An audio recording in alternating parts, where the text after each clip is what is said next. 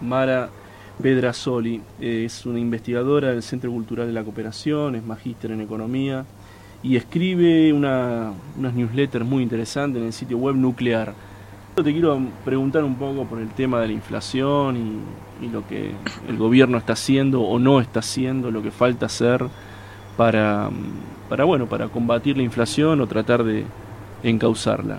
No, no hay una idea de, de un plan antiinflacionario así como un programa a seguir, eh, a nada, a ningún anuncio por el estilo. Creo que con estos niveles tan altos de inflación, de alguna manera el gobierno también duda de, de presentar algo como, ¿no? con semejante como objetivo, porque es verdad que va a demorar un tiempo poder colocar la inflación en algunos niveles más razonables. Más bien, además, lo que uno escucha son como medidas que, por el contrario, van a tender a acelerar un poco la suba de precios, que básicamente es una, una devaluación del tipo de cambio oficial un poco más acorde, más nivelada con lo que se mueven los precios. Y otro tema que está en carpeta es la segmentación de tarifas, el aumento de la tarifa de los servicios públicos de gas y de electricidad, que ambos factores retuvieron, sirvieron para retener un poco la suba de precios el año pasado y en el marco de la negociación con el fondo eso se está, se, está evaluando flexibilizarlo un toque, ¿no? Y esto va a tener consecuencias inflacionarias muy eh, muy marcada, ya lo tuvo en el pasado y, es esperable que, eso ocurra. O sea, vamos a Por otro lado, sí. No, no, perdóname. No, que vamos a convivir con una inflación muy alta por unos cuantos años, ¿no?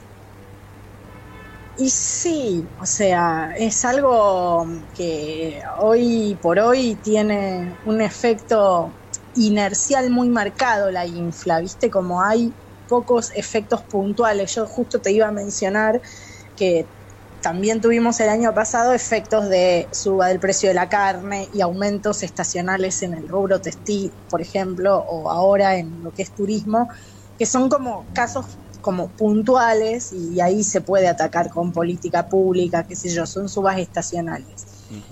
Pero lo que uno ve con, con niveles de inflación del 50, se habla de un 60 para el año que viene, es que ya hay una dinámica medio que camina por sí sola. Claro. Y, desarmar eso es algo que claramente va a tomar mucho tiempo. O sea, eh, no hay una receta mágica con el tema de la inflación. No lo hay ni acá ni en el mundo. Es como ahora se está hablando de una inflación internacional, viste, hay otros países que también están en picos de inflación de 10 años, de 30 años atrás. Y, lo que uno lee permanentemente es eh, debates en torno a qué hacer con la inflación. Nunca una medida ha sido realmente promisoria, digo, siempre se, se vuelve como a discutir toda la receta, porque eso es lo que tiene la inflación, es, es un fenómeno que es difícil de atacar como el cáncer, ¿viste? Como es difícil, lo tiene que atacar por múltiples lados, una vez que se dispersó, se está en toda la economía, es muy difícil sacarlo. Y no faltan las recetas que para combatir el mal matan al cuerpo, ¿no?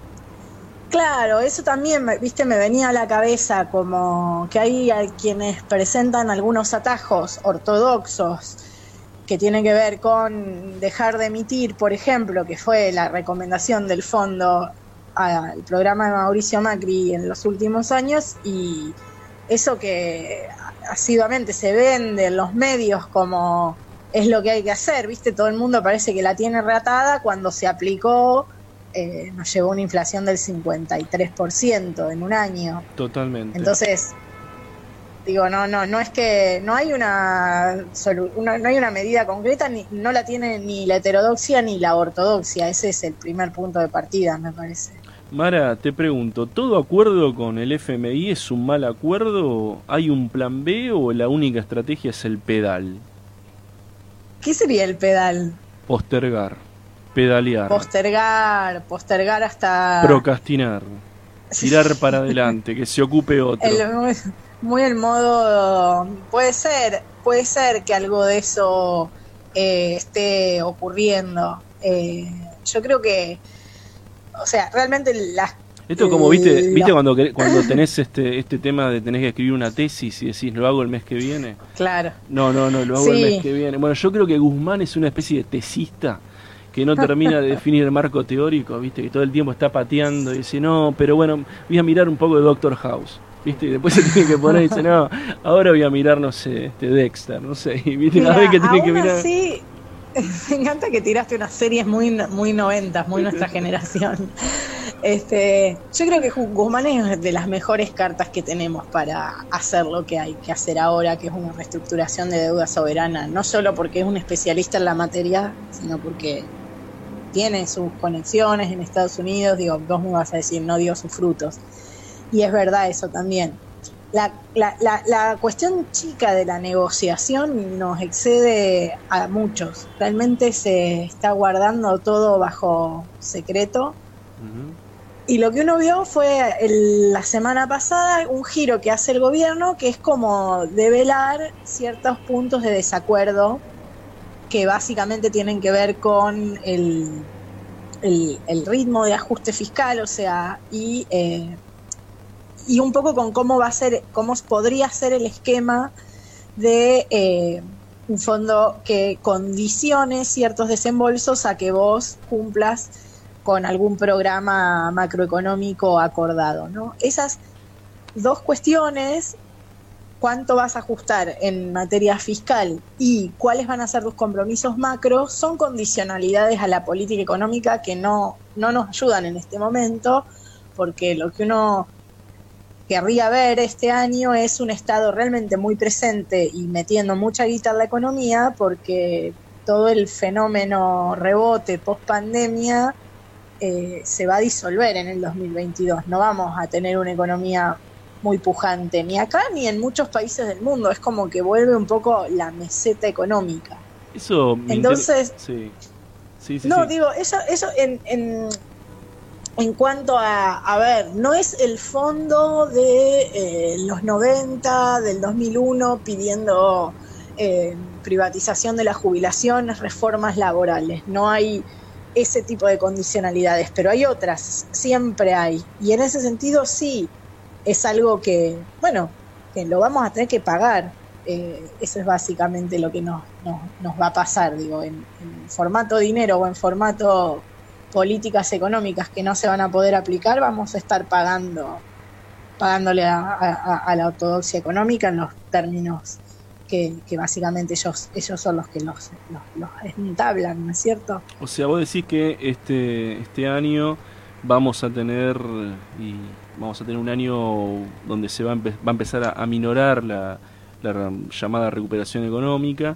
Y en ese en este marco de análisis que, que estás planteando en esta en este escenario estuve viendo algunas imágenes eh, que tienen que ver con, el, con problemas de oferta, con el desabastecimiento en Estados Unidos. Y recuerdo que este, durante un tiempo bastante prolongado el año pasado se estuvo agitando mucho ese fantasma de que iba a faltar, eh, iban a faltar productos, de que iba a haber desabastecimiento. Eh, eso yo por lo menos no lo percibí, no lo vi. Y te quería preguntar si vos ves que ese problema existe en la, en la Argentina que en, un sentido estructural o, son cuestiones de coyuntura? Eh, sí, es verdad lo que planteas. O sea, acá apareció como un fantasma medio venezolano, ¿no es cierto? Cuando, cuando se empezaron a discutir los controles de precios, ¿no? Renovar ciertos, ciertos programas que buscan eh, establecer precios de referencia. Eso no, no, no ocurrió, no, no, no, no fue lo que vivenciamos.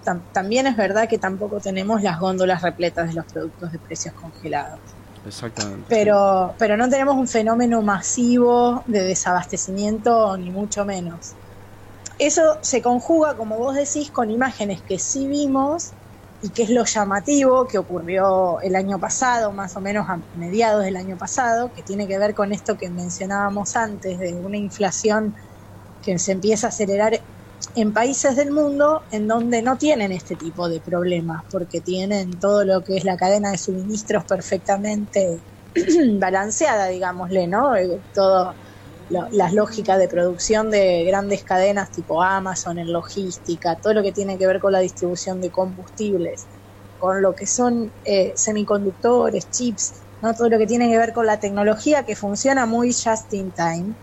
Y todo eso se vio suspendido por efecto de la pandemia y, y es algo, digo, que es como un fenómeno realmente llamativo porque dejó de ser algo eh, coyuntural y empezó a verse como, como un problema grave de difícil eh, solución o de soluciones que no van a llegar en el corto plazo en países donde, ya te digo, o sea, donde estos problemas son, digo, países potencias del primer mundo en donde el sistema productivo, el sector privado funcionan como un relojito, en el Reino Unido, en Estados Unidos, en China.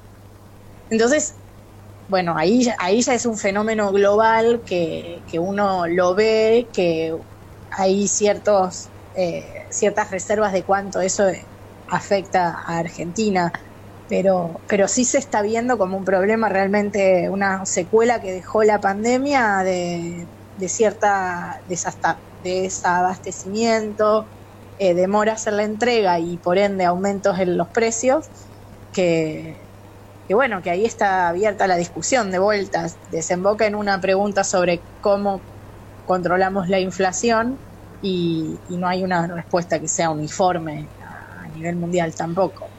Bueno, Mara, te quiero agradecer por, por tu participación. Ella fue Mara Pedrasoli,